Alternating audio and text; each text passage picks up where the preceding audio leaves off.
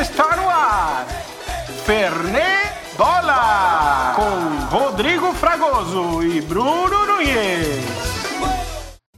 Bora falar de futebol! Seja bem-vindo, seja bem-vinda ao Fernê Bola. Você já sabe, um podcast corner. Meu nome é Rodrigo Fragoso e sempre comigo está o meu amigo e jornalista Bruno Nunes. Aliás, novamente eu quero agradecer o apoio que você nos dá nas redes sociais, lá no Fernebola, no Twitter e no Instagram. Para quem não sabe escrever Fernê, eu ajudo, tá? Arroba Fernetbola, F de faca, E de elefante, R de raí, N de nariz, E de ET e T de tatu, bola. Fernet Bola, se fala Fernebola. Arroba Fernebola no Twitter e no Instagram, você já sabe. Todo mês são dois novos episódios com grandes histórias do futebol que quase sempre não tem espaço na mídia tradicional. E se vocês ouvissem os bastidores pré desse episódio, da gravação específica desse episódio, eu tenho convicção de que, de que vocês se divertiriam. Porque, olha, a, a, pintou, pintou possibilidade de. de, de, de fala, nós falamos de Cidade Alerta, ficção, uh, Jogos Olímpicos, Uruguai tetracampeão. Cavalinhos do Fantástico. Uh, Cavalinhos do Fantástico. É, imitamos os Cavalinhos do Fantástico. Aliás, o Bruno. É, diz o Bruno que quando chegarmos a mais de 10 mil plays em um único episódio, ele imitará um Cavalinho do Fantástico durante todo o episódio do Bola. é, mas enfim, não vai ter episódio, é. então. Bruno, tudo certo, velho? Vai, você vai fazer. Você falou 10 mil plays, você vai fazer o episódio imitando o cavalinho do Palmeiras, do Fantástico, por sinal, né? Fala, pessoal. É, primeiramente, eu não, não, não me comprometi a tal fato, até porque vai, minha voz, ela já, ela já começa a falhar eu, comigo falando normal. Imitando o cavalinho do Palmeiras, que é o quem não sabe, é o, é o italiano máximo. Né? Ele é muito mais italiano. Ele é muito mais italiano que o italiano. É, então, e, aí acho que ia dar cinco minutos de programa só, porque aí a voz ia pro saco. Mas é isso, pessoal. Um, um abraço aí pros ouvintes, para quem nos elogia, manda, manda sua sugestão. E a gente vai falar de a gente entrou nos clima, no clima olímpico, né, Fragoso? Então, é, a gente que não é tão fã assim do futebol olímpico, a gente tentou achar histórias legais, existem muitas histórias legais olímpicas. A gente decidiu justamente falar de algo que gente, eu acho relevante, porque é um país que em Copa do Mundo, é, eu acho que nunca foi para uma Copa do Mundo, então. E se foi, não lembro agora, mas se foi, não, não teve destaque. E então a gente resolveu falar desse de um momento olímpico de um país que não tem tanta tradição no futebol, mas que esse momento foi muito importante. Só que a gente também amarrou a outra grande conquista, então é, é um pack, é né, um bônus. Então é, é dois em um hoje. E vamos que vamos, né, Fragoso? Vamos, o Iraque participou de uma Copa do Mundo. O Iraque participou da Copa de 86 e, e perdeu os três jogos, perdeu para o Paraguai, perdeu para a Bélgica e perdeu para o México também. Mas a gente vai falar de um outro período uh, do Iraque. A gente vai falar de um período que foi muito importante também como geração para buscar títulos, né? Porque participar de uma Copa do Mundo, claro que é muito forte, é muito interessante, mas a gente vai falar de um capítulo especial do futebol iraquiano. Então nós fizemos a mala e partimos para o Iraque no episódio de hoje, mas a gente não vai falar de um jogador, de um técnico, de um time. A gente vai passear por essa geração. E, e é uma geração recente que fez história no futebol asiático em um período absolutamente sangrento do país. Dentro dessa história de superação, dentro de campo também, você vai ouvir algumas histórias inacreditáveis de bastidores daquela geração iraquiana. Ó, se liga. Tony Blair, Bush, Hélio dos Anjos, Jordan Vieira e Saddam Hussein. Todos estes nomes farão parte deste episódio do Fernebola. Então, novamente, com muita emoção no campo e bola e com muita informação extra-campo, tudo isso mexia demais com uma seleção de um país em guerra. Prepare-se aí do outro lado, hein, para conhecer histórias de técnicos que quase desistiram do trabalho por fatores políticos. Prepare-se para ouvir história é, de um outro técnico que perdeu o timing de realmente entrar para a história numa das poucas vezes que ele se arriscou na carreira. e também sobre uma mãe que perdeu um filho e implorou para a seleção entrar em campo por ele em uma final. Enfim, outras grandes histórias, histórias muito legais, você vai ouvir nesse episódio do Fernebola. Mas para a gente começar esse episódio, Bruno, a gente vai passar por algumas competições. Eu acho que a gente precisa iniciar falando justamente sobre o gancho que a gente puxou, justamente sobre os Jogos Olímpicos, né, Bruno? É, Fragoso. A gente vai falar do Iraque, que eu já vou dar o spoiler para vocês entenderem, né? Porque senão vai ficar sem o contexto. O Iraque conseguiu seu primeiro título como seleção em 2007, a Copa da Ásia. A gente não consegue contar essa história sem falar dos Jogos Olímpicos de Atenas em 2004. Então é isso. É, a geração campeã asiática de 2007 já mostrava ser muito promissora nessas Olimpíadas. E olha, muita gente se lembra da trajetória de grandes nomes da Argentina, que foi a medalhista de ouro, com o Herman Lux, Ayala, Colotini, Gabriel Heinz, que que não gosta de da, do pessoal tomar água, né? É, é, a última do mundo, boleiro. O Lúcio Gonzalez, do Atlético Paranaense, né? Fez, fez o fim. Não, peraí. Peraí, peraí, peraí, peraí. Agora vamos explicar. Vamos explicar. Uh, ah, para quem não tá sabendo, o Gabriel Heinz foi demitido dos Estados Unidos, do time que ele comandava. Uh, já me vem à cabeça. Atlanta United. Perfeito, do Atlanta United. Porque ele, enfim, tinha um tratamento absolutamente ditatorial com os jogadores. Né? Eles tinham de estar à disposição a qualquer momento do dia para treinar, para ouvi-lo, qualquer momento mesmo, não é dentro de um horário combinado. A qualquer momento, chamou para treinar, tinha que ir. É, esse é um dos relatos. Beber água não podia, alguns jogadores tinham de receber atendimento médico é, nos treinamentos, porque ele bloqueava a possibilidade de beber água, o que é insano, né? É, e além de tudo, enfim, ele também era um cara de atitudes muito ríspidas com, com várias pessoas no CT. No fim das contas, foi um cara que chegou lá, bagunçou tudo, ninguém foi com a cara dele e deu no que deu. É, essa é história do Heinz mais recente, por isso ele foi demitido. Quase veio parar no Palmeiras, hein? Quase veio parar no Palmeiras. Teve até campanha aqui nas redes sociais no Brasil para o Heinz assumir o Palmeiras. Mas enfim, voltando aí a, aos Jogos Olímpicos de 2004, com Ayala, Clotini, Heinz, Lúcio Gonzalez, Mascherano, Mauro Rosales, D'Alessandro, tinha jogador a beça que ficou Kili Gonzalez né? também, D'Alessandro, César Delgado e o Carlos Teves. Além do Heinz, que combina, esse assunto combinou com o episódio, porque a gente vai falar do Saddam Hussein, então é, acaba que sendo algo que dá pra fazer um paralelo aí, um, né, se junta aí as linhas e, bom, e o técnico Marcelo Bielsa ainda tinha o Saviola no banco de reservas. Então, era um timaço da Argentina em 2004. E praticamente todos esses atletas rumaram para a Europa, fizeram sucesso nos clubes de maior visibilidade do futebol mundial. Em segundo lugar, um Paraguai mais humilde, que tinha o Gamarra, tinha o Julio Mansur, o Edgar Barreto, que fez carreira na Holanda e na Itália, Aliás, uma da, a única medalha olímpica do Paraguai foi essa prata, né, no futebol em 2004. E a medalha de bronze da Azzurra, da Itália, que tinha o Pirlo, Gilardino, Cesare Bovo, Andrea Barsali, Ivan Pelizoli. Olha, já estou imitando o cavalinho do Palmeiras. Jogadores também marcantes no eurocentrista futebol mundial toda essa galera aí comandado pelo técnico Claudio Gentile, aquele que deitou e rolou no Brasil em 82 como jogador. E a Itália, essa Itália justamente bateu quem na decisão do bronze? O Iraque, 1 a 0, gol do Alberto Gilardino.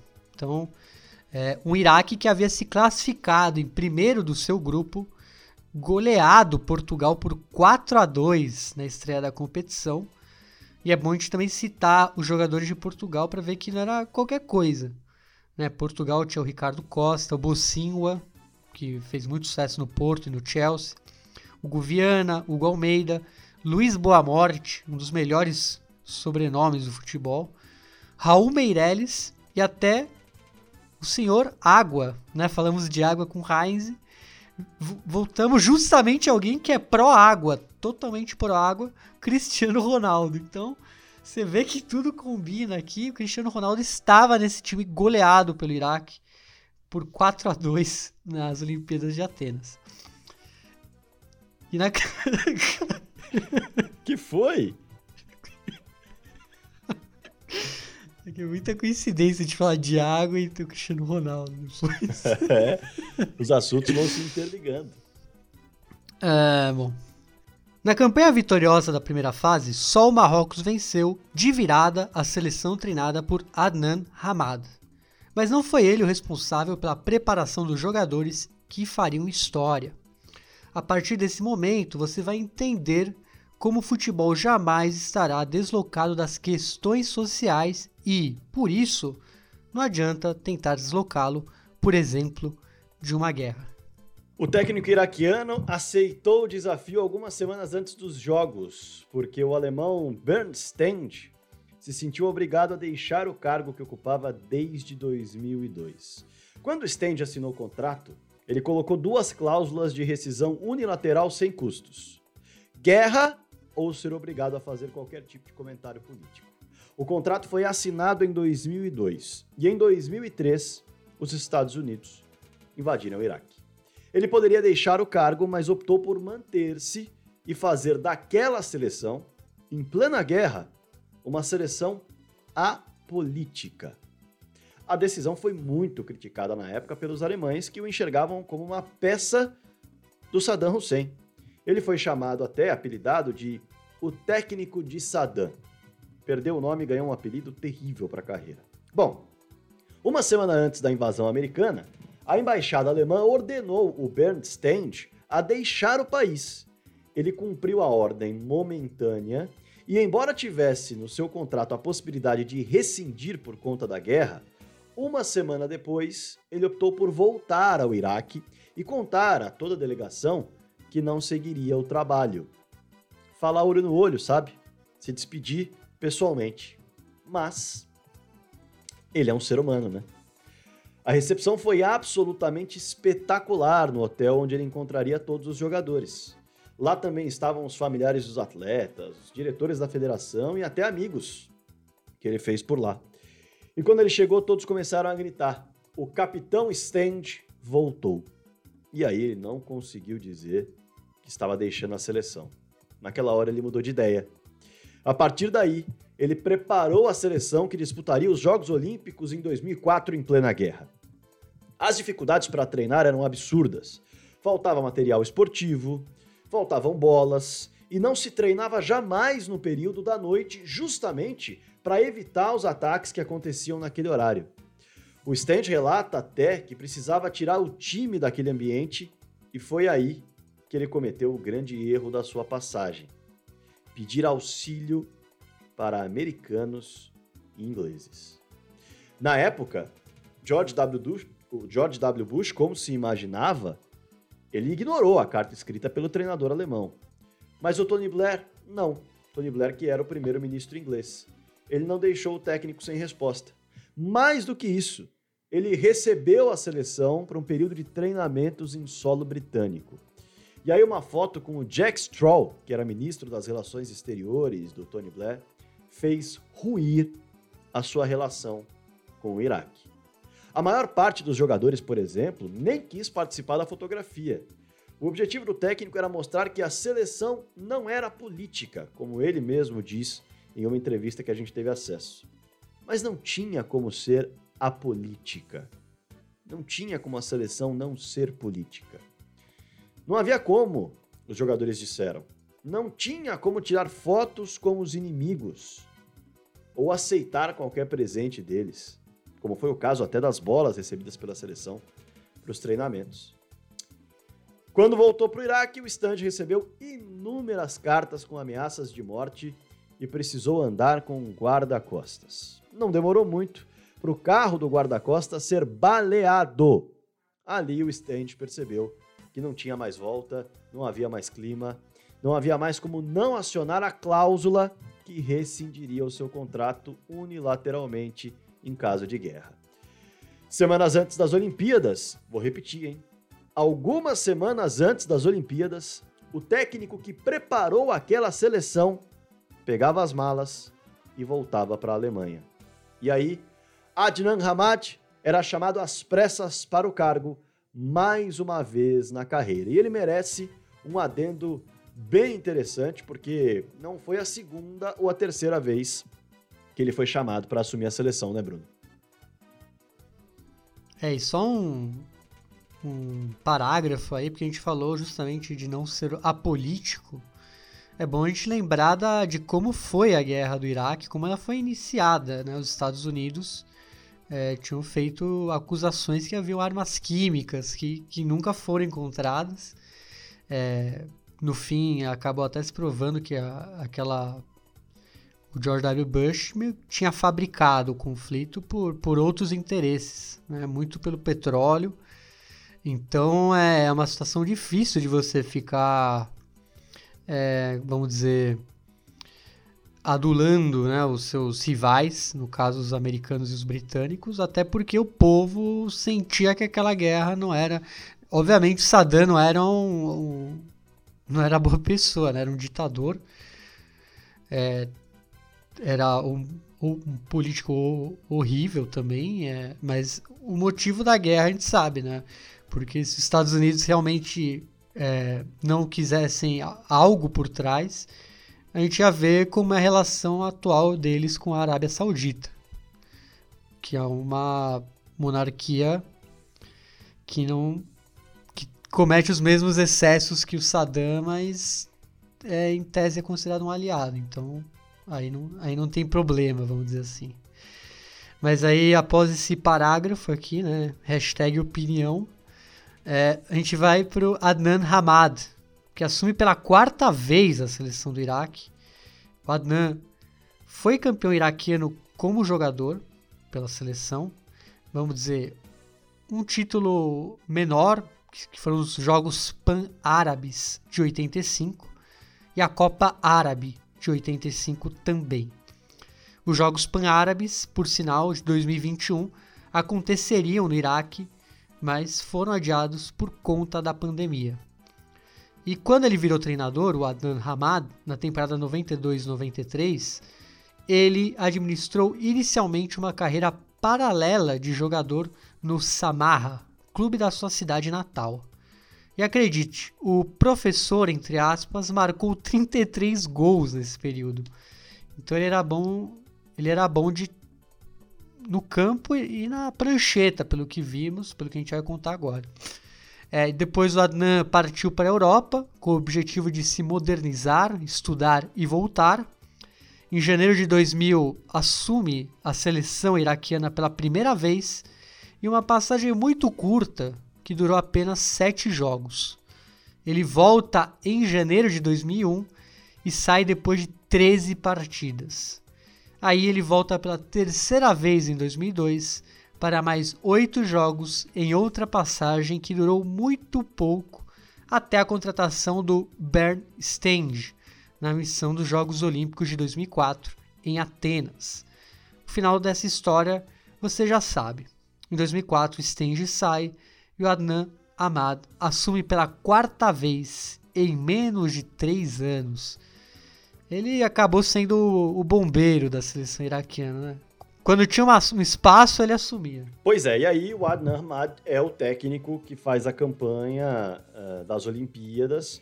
E a gente está falando de um treinador que consegue um quarto lugar, é bem verdade, mas além de conseguir um quarto lugar, ele fez parte da preparação dessa seleção, do início dessa seleção, da primeira competição dessa seleção, dessa geração, desses jogadores, que viria a conquistar a Copa da Ásia mais à frente. E aí a gente vai falar da Copa da Ásia agora. A gente vai pular para 2007.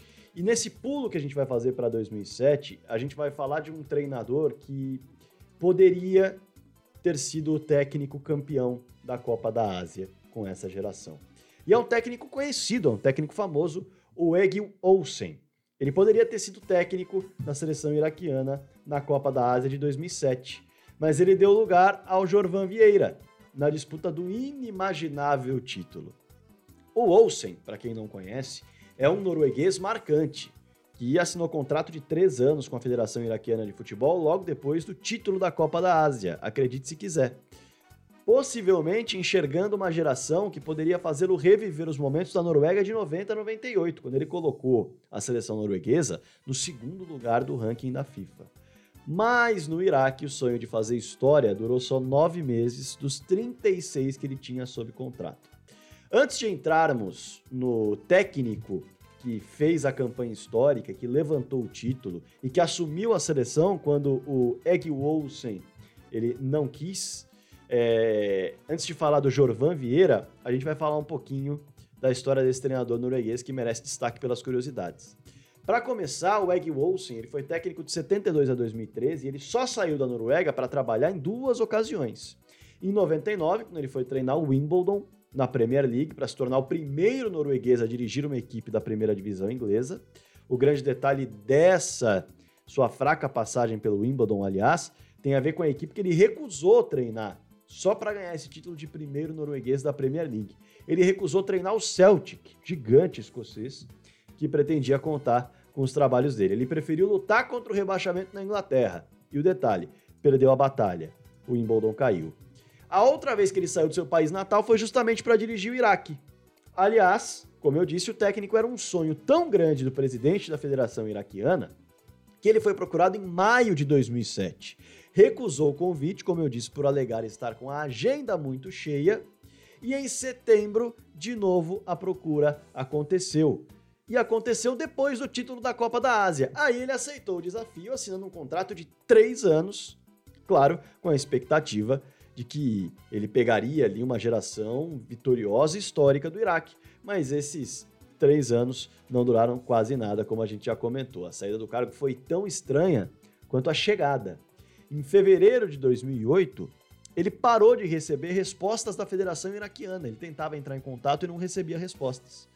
E aí, de repente, o Iraque anunciou um novo técnico. E foi assim que ele ficou sabendo que eles não contavam mais com ele. Foi por meio do anúncio de um novo técnico. E a justificativa da troca, de acordo com a federação, envolveu a observação de que ele não parecia rígido o suficiente para comandar a seleção iraquiana. Bom, agora sim, vamos contar a história dessa Copa da Ásia, essa história fantástica, sob o comando de um brasileiro, sob o comando do Jorvan Vieira. Bruno Nunes conta pra gente a história desse título que parecia impossível. Olha, se o Olsen não parecia rígido, é porque o brasileiro Jorvan Vieira deixou uma impressão lá é, bem forte, já que ele era um técnico muito linha dura. Mas antes de falar da, da Copa da Ásia de 2007 em si, na qual o Jorvan dirigiu o país asiático para a glória, vamos falar um pouco da carreira desse brasileiro no futebol. Ele é um filho de portugueses, nascido no Brasil, e o Jorvan Vieira foi jogador de futebol nos anos 70, passando pelo Vasco da Gama, Botafogo e Portuguesa. O próprio treinador fala que ele era da geração do Zico e do Roberto Dinamite, e inclusive pegavam trem juntos no início de suas carreiras. Isso segundo o Jorvan. Depois da aposentadoria de sua curta carreira como jogador, o Jorvan assumiu o cargo de preparador físico da Portuguesa do Rio, né, a Portuguesa da Ilha do Governador, no fim dos anos 70, a convite do técnico da época, que era o Paulo Autuori. Vejam só. É, o início da trajetória em países árabes foi logo depois. Em 1980, o Jorvan assumiu o Qatar Sports Club, recomendado pelo técnico da seleção do país, o Evaristo de Macedo. E como ele falava inglês, a indicação de Jorvan foi facilitada. Aliás, com o tempo, o técnico se tornou um poliglota, falando inglês, francês, italiano, espanhol, árabe de Marrocos, árabe tradicional, malaio e estudava japonês. Então, o cara falava todas as línguas que precisava e por isso ele acabou fazendo sua carreira aí no Oriente Médio e no norte da África. E após esse início no Catar, o Jorvan foi para o Oman e depois para o Marrocos. Lá teve a primeira grande oportunidade da carreira.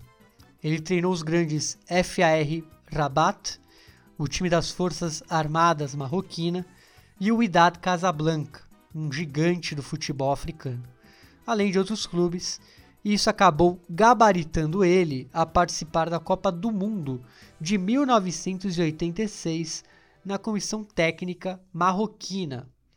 A seleção era comandada pelo também brasileiro José Faria, conhecido como Medi lá no norte da África. E a participação foi espetacular. Os marroquinos terminaram a fase de grupos em primeiro lugar após dois empates contra as fortes Polônia e Inglaterra. E venceu Portugal por 3 a 1.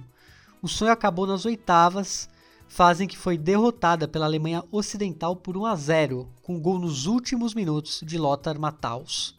Na época, foi um grande feito, já que Marrocos foi o primeiro país africano e árabe a superar a fase de grupos de uma Copa do Mundo. E o Jorvan continuou sua aventura pelos países árabes depois desse grande depois desse grande recorrido aí com o Marrocos na Copa do Mundo de, de 86. Ele treinou no Kuwait, treinou no Egito, treinou na Arábia Saudita, treinou nos Emirados Árabes Unidos, treinou na Tunísia e além desses países árabes, também trabalhou no Irã e na Malásia. Mas vamos agora ao que interessa, que é justamente a passagem dele pelo Iraque. O Jorvan e o Iraque foi algo muito súbito. Faltando menos de dois meses para o início da Copa da Ásia de 2007, o brasileiro que se considera mais português assumiu a seleção nacional.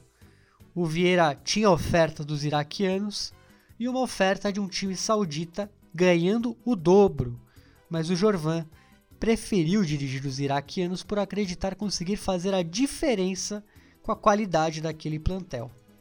Segundo o próprio técnico, as pessoas já o consideravam um herói por ter assumido o Iraque nessas condições. Porém, as condições eram tempo de preparação e não a, a situação do país que viveu uma guerra. O Iraque, a seleção iraquiana treinava em regiões mais calmas, longe do conflito, como o norte do país, em Arbil, ou na Jordânia, país vizinho. Só que isso não impedia outros problemas. Primeiro que muitos jogadores tinham familiares em regiões de conflito, e isso pesava demais no rendimento. Além disso, o Jorvan tinha a missão de unir o elenco, dividido pelas diversas etnias e religiões que formam o Iraque. É bom lembrar que a guerra dividiu nos campos de batalha sunitas, xiitas, curdos e outras etnias e movimentos religiosos. Além disso, outro problema que o Jorvan enfrentava era a desesperança dos iraquianos. Para vocês terem uma ideia, quando ele assinou com a Federação do Iraque, o presidente da entidade não fixou prêmios para o plantel após as quartas de final o dirigente teria dito para o Jorvan que eles nunca haviam chegado a semis recentemente e que isso não seria necessário. O Jorvan então falou que o Iraque seria campeão.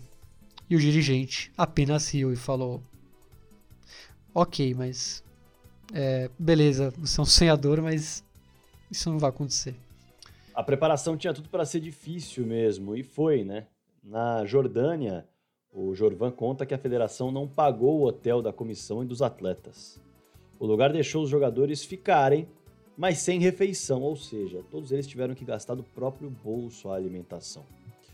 Outra história é que o Jorvan teria recebido um papel de um militar influente na federação, escalando a seleção que deveria ser colocada em campo. O Jorvan delicadamente xingou o condecorado e teria ido para o aeroporto até, sendo impedido pelos dirigentes que imploraram para ele ficar. O militar foi recolocado no seu lugar, bem longe da seleção iraquiana. Bom, pela sua imposição e dureza com os jogadores e até com os militares, o Jorvan começou a ser chamado, olha só, de Saddam Hussein da seleção iraquiana. É mole? É bom lembrar que o antigo ditador do Iraque havia sido deposto em 2003 e tinha acabado de ser executado lá no final de 2006. Mas, diferente da figura política, o Jorvan tinha feito uma verdadeira família, unindo muçulmanos, sunitas, xiitas, católicos e até curdos. Antes da Copa da Ásia, veio uma tragédia. Dois dias antes do começo do torneio, o fisioterapeuta da equipe morreu por conta de um ataque de um carro suicida. A sua mulher ia dar à luz ao seu filho e ele voltou para Bagdá, da Jordânia, onde os iraquianos finalizavam a sua preparação. Ele estava indo comprar sua passagem para o leste asiático para se juntar à comissão técnica. Triste episódio, mas depois disso veio a competição, Bruno. É, e, e até é engraçado porque a gente falou que o Bernd Stange era o técnico do Saddam e o, e o Jorvan era o próprio, já que ele era muito rígido. E assim foi o Iraque, ele vai com, essa, com esse episódio triste é, e viaja para a Copa da Ásia de 2007, que foi disputada de maneira inédita em quatro sedes diferentes, todos no leste asiático. Vietnã, Malásia, Tailândia e Indonésia eram os países sede. E os iraquianos ficaram no grupo sediado na Tailândia, que além deles e dos anfitriões, tinha a poderosa Austrália, que participava pela primeira vez da competição, já que acabava tinha acabado de se filiar à, à Confederação Asiática de Futebol, já que antes jogava pela Oceania, e o Oman, outro país árabe. E na estreia contra a anfitriã Tailândia, um 1 a 1.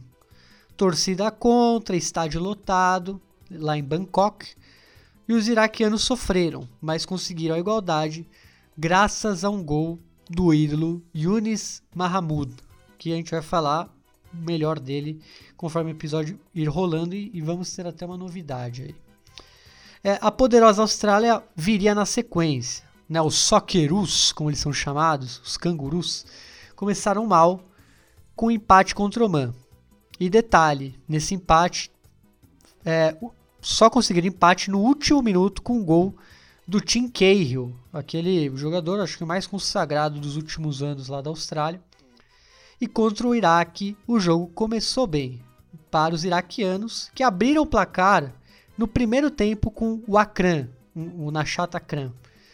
Já na segunda etapa, o Mark Viduka empatou logo no início, porém lá no final, é, lá no segundo tempo, desculpa, o Mullah Mohamed e o Jassim deram números finais para um excelente triunfo e que até surpreendeu muita gente, porque a Austrália tinha um time no papel muito melhor. Né? Iraque 3, Austrália 1. E aí, no último jogo da primeira fase, um 0 a 0 contra o Oman, a Austrália goleou a Tailândia por 4 a 0 e aí o Iraque passou em primeiro com 5 pontos e a Austrália em segundo. E aí veio as oitavas e mais um anfitrião. Só que dessa vez o Vietnã única seleção sede que passou para o mata-mata. Só que por algo do destino o jogo foi na Tailândia e não no Vietnã. E aí o Iraque estava em casa, em tese. E o Yunis Mahamud de novo se vestiu de herói, fazendo dois gols que definiram o placar final. 2 a 0 para o Iraque contra o Vietnã. E aí o Jorvan já havia superado a expectativa dos, dos iraquianos, é, vulgo é, os dirigentes, só que não havia superado sua expectativa pessoal. O Iraque estava nas semifinais e ainda por cima viria uma pedreira, a Coreia do Sul. E foi um jogo duríssimo do início ao fim, tanto que teve que ser definido na marca da Cal. E aí nos pênaltis, os iraquianos foram perfeitos e contaram com os erros de Yong Kim-hum e Kim Jong-woo. Para delírio de um país em meio de uma guerra, os iraquianos surpreenderam todo mundo e estavam na final da Copa da Ásia. Na final, uma tradicionalíssima seleção asiática, a Arábia Saudita, que chegava bem após eliminar o Japão na semifinal. E olha, também chegava na decisão com o técnico brasileiro, Hélio dos Anjos, ele mesmo, que esteve no comando dos sauditas entre 2007 e 2008. E aqui a equipe, além disso, de ter o Hélio dos Anjos, também tinha um dos artilheiros da competição, o Yasser Al-Khatani. Então, tudo jogava contra o Iraque nessa decisão. O Iraque era a zebra da vez. Nossos episódios são atemporais, é bem verdade, mas é bom lembrar que o Hélio dos Anjos, pelo menos no momento em que estamos gravando o episódio, faz uma campanha espetacular na Série B com o Náutico. Uh, como foi essa grande final? A gente vai saber daqui a pouquinho, depois do. La Barra al 45. Fala galera, aqui é o Léo Russo, sommelier, parceiro do Fernet Bola. Eu tô aqui sempre falando das mais diferentes bebidas artesanais que o mundo tem a oferecer, mas mantenho um registro dos meus trabalhos no Insta @leoboiu. Me segue lá é, e principalmente para dar um feedback aqui do nosso espaço do La Barra 45, né? É, mensagens são sempre bem-vindas. Uh, olho por olho, dente por dente. A frase milenar origina de uma sociedade antiguíssima que ocupava a região do Iraque, né? a antiga Mesopotâmia. O, a antiga Mesopotâmia contemplava não só o Iraque, mas também ali a região do Kuwait, enfim, do sul do Irã e etc. Uh, ah, o Código de Hammurabi, o primeiro código de leis do mundo ocidental, é só um dos grandes frutos uh, dessa região entre o Tigre, entre o rio Tigre e o rio Eufrates. É, a Mesopotâmia era uma região habitada por dois dos povos mais importantes da história, é, os Sumérios e mais tarde os Babilônios. É, tanto os Sumérios quanto os Babilônios foram sociedades construídas à base de, da junção de sociedades menores, né, de, de grupos menores, uh, mas todos agrários. Né? Então, essa foi a grande característica deles. Eles foram os primeiros que uh, deixaram o nomadismo para virar uh, sociedades agrárias. Né? É, então, além de terem sido responsáveis por inúmeras criações, esses povos também foram fundamentais para a história do vinho e da cerveja. Os primeiros indícios do consumo de cerveja distante das suas produções é, datam de 6000 a.C. Uh, agora, provas de locais que realmente fabricavam cerveja, especificamente para fabricar cerveja, uh, datam de 3.500 a.C. No caso do vinho, as evidências começam em 5.000 a.C., tanto para o consumo de vinho quanto do cultivo de uvas, e nesse caso, isso indica tanto que não era muito fácil cultivar uvas naquela região, uh, e não tinha uma distinção entre uvas de mesa e uvas uh, vinícolas, né? Era um tipo de uva só e na maioria eram uvas brancas. Um, e elas cresciam em lugares muito específicos. Então, por isso, durante um certo tempo, o consumo de vinho ficou limitado àquela região e mais para frente foi se expandindo e chegando nas cidades e assim por diante. Né? E basicamente por conta dessa diferença produtiva, de acesso aos insumos, fabricação dessas bebidas, que a gente tem uma diferenciação no consumo delas. Então, enquanto a cerveja era vista como uma bebida acessível a todos, mais fácil de ser fabricada, enfim, uh, e usada como ração para trabalhadores, né, como forma de pagamento para eles, o vinho ficou reservado à monarquia e os sacerdotes. Né? Então, com essa delimitação, a gente tem os primeiros indícios do vinho sendo usado para fins ritualísticos e ter um símbolo de poder, uh, e a cerveja tendo essa característica de ser uma bebida para todos, né? por todos e para todos. Né? Uh, vale ressaltar que tanto a cerveja quanto o vinho eram muito diferentes do que conhecemos hoje em dia e geralmente contavam com a adição de hidromel, uh, frutas, entre outros itens no produto final. Ponto que é interessante ressaltar é o hábito de compartilhar as bebidas, tanto de um ponto de vista prático, porque elas eram servidas em grandes ânforas e tinham uma espécie de um canudo para cada pessoa que fosse ali uh, beber, uh, quanto por representar um momento de comunhão, de união e fraternização, ainda que eh, no caso da monarquia e para os sacerdotes isso fosse fins pra, mais para fins ritualísticos e tivesse essa questão do símbolo de poder, mas uh, tem vários registros dessas bebidas em grandes banquetes, festas, uh, celebrações populares, enfim. É, tem, tem registros muito bem detalhados daquela época. É, e avançando os anos bastante, a gente tem uma questão que eu, que eu gosto de explorar um pouquinho, que é uh, o islamismo e a proibição de bebidas alcoólicas. Uh, eu já falei num dos episódios aqui sobre isso, tem uma relação direta com o consumo de café e chá, uh, mas entrando em detalhes, até o século IX, mais ou menos até o século IX, o, depois de Cristo, o consumo de vinho e cerveja em sociedades muçulmanas era permitido. Em certo ponto, depois do século IX, por conta da entrada na, na era medieval, a influência da Europa, enfim, a, as dinâmicas uh, dos próprios califados e assim por diante, é, o islamismo começou a ter vertentes cada vez mais diferentes, em regiões diferentes, por povos diferentes. Esse movimento geopolítico e social passou a influenciar na interpretação dos textos sagrados que falavam sobre o consumo de bebidas alcoólicas e principalmente sobre de vinho, né, vinho à base de uva, e tendo em vista que a maioria dos governos eram teocráticos, essas bebidas alcoólicas começaram a ser vistas como pecaminosas.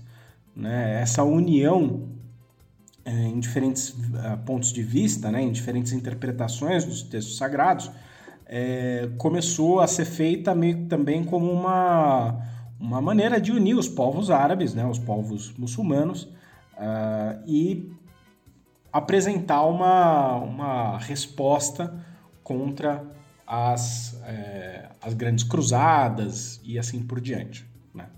Então, é, é, mais ou menos por aí o caminho que é, a interpretação dos muçulmanos caminhou. É, e essa foi a nossa caminhada também. É, espero que o episódio de hoje tenha contribuído de alguma forma para entender melhor essa região. É, é uma região riquíssima em história, cultura, enfim. Uh, dava para falar mais meia hora aqui, mas é, eu vou passar a bola de volta para o pessoal do Fernebola. Aqui foi o Léo Russo, sommelier, parceiro do pessoal do Fernebola. Eu estou sempre aqui falando das mais diferentes comidas e bebidas artesanais que o mundo tem a oferecer, mas uh, você pode conferir mais dos meus trabalhos no Insta, arroba Te espero lá um abraço. Valeu, Leonardo Russo! Léo da Boiú lá no Instagram, o Léo que sempre traz algo diferente, traz algo bacana pra gente, sempre relacionado ao episódio. Bom, os iraquianos não tiveram medo nessa final, né? Eu prometi que falaria sobre essa final agora na volta do La Barra ao 45. E aí os iraquianos, eles não temeram, apesar de tudo que o Bruno falou, da questão de ter pela frente uma seleção absolutamente gigantesca que é a Arábia Saudita no contexto do futebol asiático. Além disso, um técnico brasileiro, mas aí há uma equivalência, afinal o Jorvan também é brasileiro, e o artilheiro da competição. Tudo isso poderia meter medo, mas como que você vai meter medo no Iraque? Como que você vai meter medo em iraquiano que está passando por uma guerra? É, medo era uma coisa que essa seleção já não sentia mais. Mas antes da bola rolar na final, pintou até a chance da seleção iraquiana não entrar em campo. Gente, o Iraque não havia nem, como, como foi contado aqui no episódio, não havia nem recebido um bicho, um prêmio, por chegar a semis, porque isso não era nem colocado como possibilidade. E conseguiu a vaga na final, mas havia a possibilidade de não entrar em campo. Qual o motivo? Um banho de sangue depois da vitória na semifinal contra a Coreia do Sul. A vitória nos pênaltis, como nós dissemos, contra os sul-coreanos, fizeram a população entrar em êxtase em meio a uma guerra. E o futebol tem esse poder, né? E o povo saiu às ruas para festejar a vitória da seleção e a vaga na final. Só que em Bagdá, infelizmente, o pior acabou acontecendo. Dois ataques à bomba que tinham como alvos os torcedores celebrando a classificação. Esses ataques mataram pelo menos 50 pessoas. Uma situação horrível e que baqueou os jogadores, fez com que muitos se sentissem culpados. E aí a seleção se sentindo responsável por aquilo, pensou em nem entrar em campo na final, para que novos problemas como esse não acontecessem nas ruas do país. Triste decisão, né? Ainda bem que eles não tomaram essa decisão. Eles decidiram jogar pelos que morreram e também por uma forte cena Uma mãe que apareceu na televisão e disse: Eu não vou enterrar meu filho a menos que eles voltem para casa como campeões. Estocou todos os dirigidos pelo Jorvan e a bola rolou no dia 29 de julho de 2007. O estádio Gelora Bung Karno, em Jakarta, na Indonésia, foi o palco para Iraque e Arábia Saudita. O primeiro tempo foi tenso, muito estudado, com poucas ocasiões de gol. Já o segundo tempo começou diferente. O goleiro do Iraque, Noor Sabri, começou a trabalhar para evitar que os sauditas abrissem o placar, mais firmes e mais fortes nesse início do segundo tempo. Só que o futebol é assim, né? É bola na rede. Aos 28 minutos da segunda etapa, escanteio para o Iraque. Mula Mohamed cruzou na área. Al Mossailen, o goleiro saudita, saiu muito mal. Caçou borboleta, como a gente gosta de dizer. E deixou o Yunis Mahmoud livre para fazer aquele que seria o gol da vitória. sauditas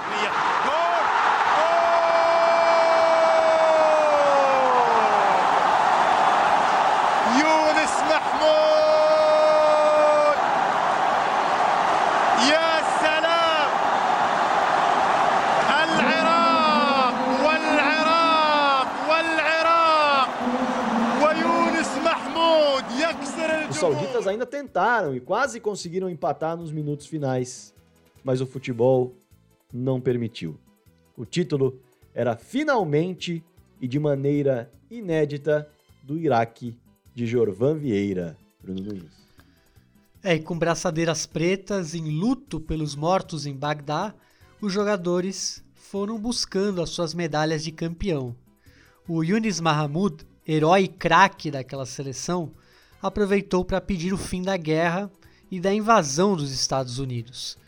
No Iraque, os torcedores festejaram sem problemas, não tivemos nenhum ataque à bomba que nem contra a Coreia do Sul.